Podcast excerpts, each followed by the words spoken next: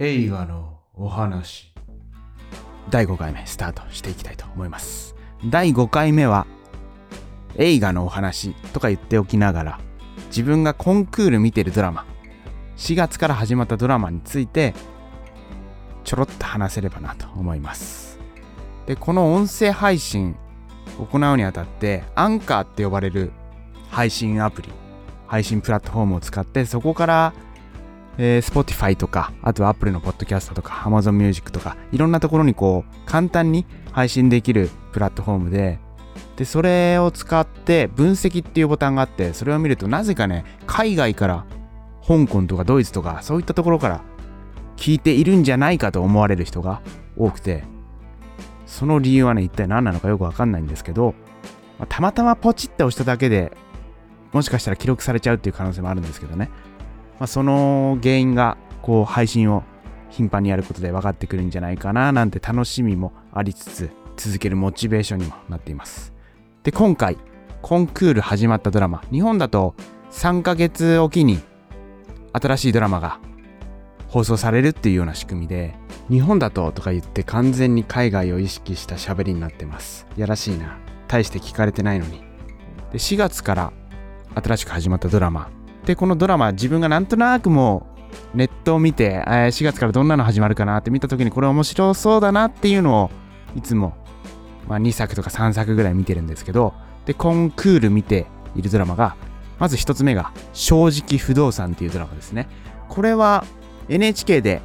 4月5日から始まったドラマなんですけどもともとは漫画原作。でその漫画原作がドラマ化されたと。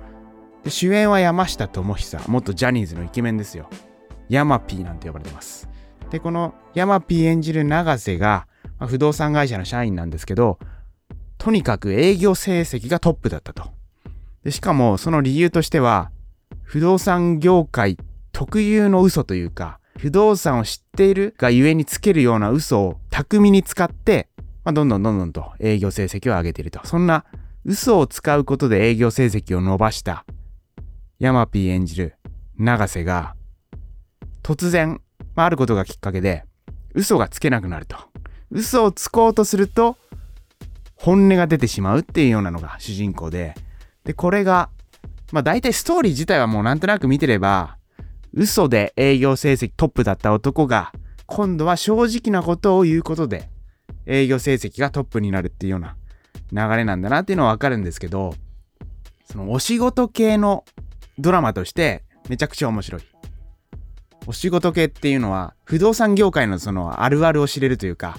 不動産業界の人なら知ってるけど普通に一般人なら知らないっていうようなあそうなんだ不動産ってっていうのが分かったりしかもその不動産って必ず家を借りるとか家を買うって不動産会社を通さないとほぼほぼの人できないと思うんで、そういった裏事情を知れて非常に面白いですね。まあストーリー自体はもうなんとなくもうこうなっていくんだなっていうのがわかるんですけど、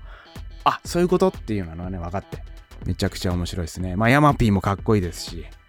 でね、このドラマね、見て思ったのが、人間って嘘つくじゃないですか。もう自分なんか嘘しかついてないんで、大体思ったことと真逆のことを言ってると。ああなた可愛いですねなんて言っておきながら心の中ではブスですねなんて思ったりとかいや、最悪な例えだな。なんでこんな例えをしてんだ？でもこのね、なんていうか、相手が傷つかないように嘘を言っちゃうっていうか、その場の空気にね、合わせて本音を言わなかったりとか、そういうことです。つまりそういうことです。そういったね、この本音、本音しか言えない状況になったっていうのがこのヤマピーなんで、この、ある種爽快感社会生活って、まあ嘘と本音と言いますけど、やっぱりね、どこかこう気を使うっていうのはある種嘘をついてるっていうようなものなんで、こうズケズケと言いたいけど、でもそれ言ったら傷つくななんていうことを噛み締めながら生きている中、特に仕事とかそうですよね。仕事の時とかもそうですし、なかなか本音が言いづらい社会、まあ SNS とか、そういった隠れた場所で本音が出てくるような社会、そういう時にヤマピーが本音で言ってくれるっていうことで、めちゃくちゃ爽快感があるドラマだなと思います。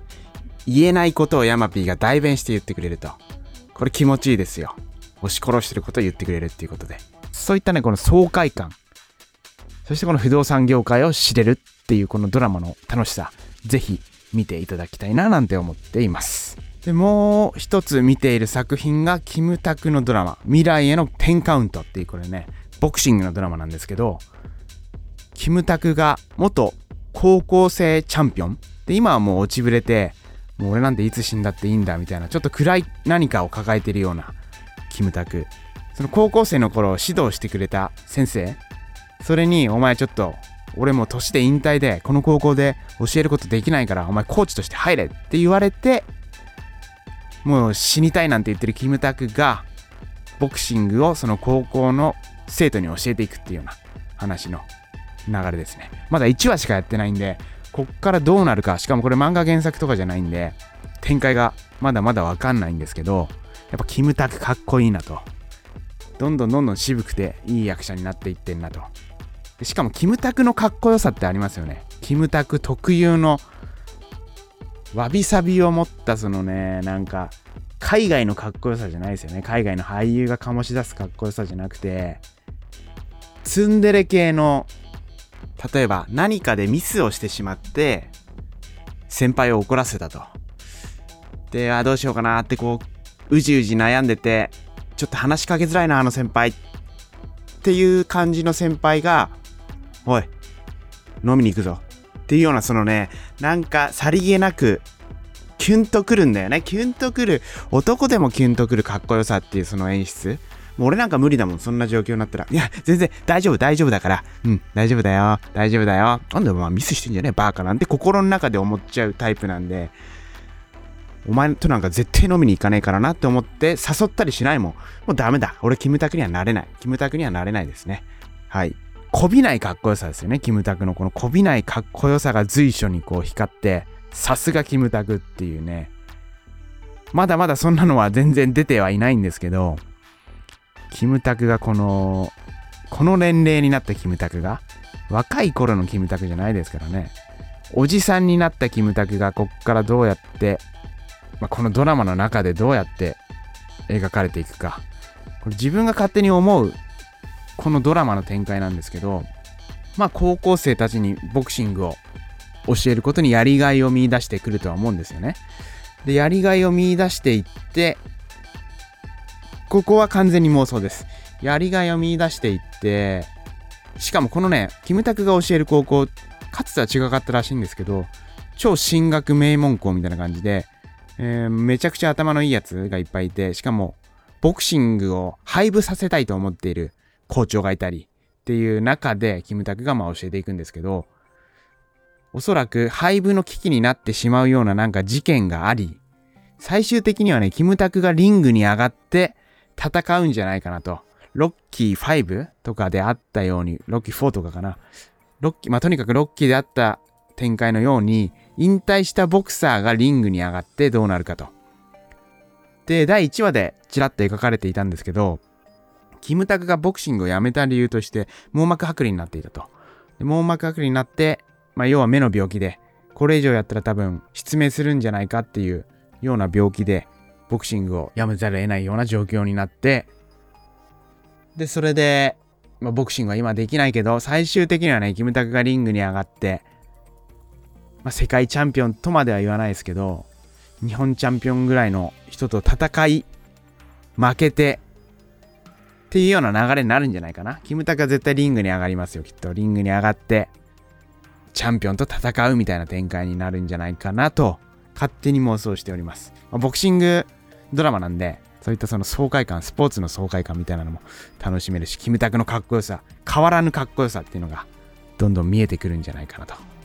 このボクシング部の高校生役の人も、一人はキンプリの人ですね。一人はキンプリの高橋海人。で、一人は村上虹郎。村上虹郎。この結構いい役者さんなんで、この村上虹郎。お母さんがウーワか。で、お父さんが村上、村上淳っていうこのサラブレッドですね。二世俳優か。二世俳優っちゃ二世俳優なんですけど、結構いろんな作品に出てていい演技してるんで、しかも村上虹郎くんは出てきてなかったな、第1話。第1話そういえば出てきてなかったんで、これからじゃあ、いろいろと絡んでくるんでしょうね。そういったことも楽しみだな、なんて思っております。で、あと、コンクールのドラマとは言わないんですけど、大河ドラマ、1月から始まった大河ドラマ、これね、やっぱ大河ドラマ、おっさんになってくればなってくるほど面白いですね。要は大河ドラマって大体立身出世というか、成り上がりですよね。成り上がっていく話なんですよ、大体大河ドラマって。で、この成り上がっていく過程で、特に戦国とか、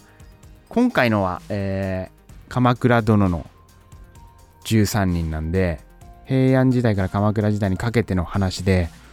まあ、あと戦国時代とか、まあ、武将、武士が出てくる話って、大体ね、最初はものすごい弱い立場だけど、どんどんどんどんのし上がっていき、のし上がっていく中で、このね、サラリーマン的な立場で置き換えることができるっていうのが大河ドラマの面白さだと思うんですよ。で自分の職場で置かれている状況、こんな上司がいる、いや、こっちの上司についていこう、こんな派閥があるとか、そういった風に見るとめちゃくちゃ面白いですよね。しかもこの時代の、まあ、戦国時代、まあ、今だと鎌倉時代とか平安時代の頃の、まあ、将軍って、今時でいうパワハラ以上、なんだったらもう人を殺すぐらいのことをするような上司。そんな上司にうまく取り入り、そしてそんな上司と喧嘩をしながら、どんどんどんどん自分の地位を上げていくっていうね。いろいろあとは暗躍しながらとか、そういったことをね、自分の職場で置かれている状況とこう、照らし合わせてみると、めちゃくちゃ面白いっていうのが大河ドラマの見方なんで、自分が学生の頃見ても大してね何が面白いんだと思ってたこともあったんですけどどんどん大人になるにつれて大人おっさんになるとおっさんって歴史好きになるっていうのがねなんとなく分かってきたなと。逆におっさんになったがゆえの怖さでもあるんですけどおっさんはなぜ歴史が好きなのかっていうのがね大河ドラマを通じて分かってきました。であと大河ドラマ関連で言うと戦国話っていう YouTube ミスター武士道の戦国話って言ってるこの YouTube が大河ドラマで出てくる時代背景を解説してくれる YouTube これもねセットで見るとねめちゃくちゃ歴史も学べるしもうおじさんにとっては最高の YouTube おじさんは絶対ねこれ大河ドラマ見た後 YouTube 見たり、ま、そっからね陰謀論にはまっちゃうおじさんとかもいると思うんですけどそういったことも考えるとね楽しい。うわ楽しいな。大河ドラマ楽しい、まあ、コンクールのドラマを話そうとして結局は大河ドラマおじさんみたいな話になって終わるというのが今回第5回目の配信でした。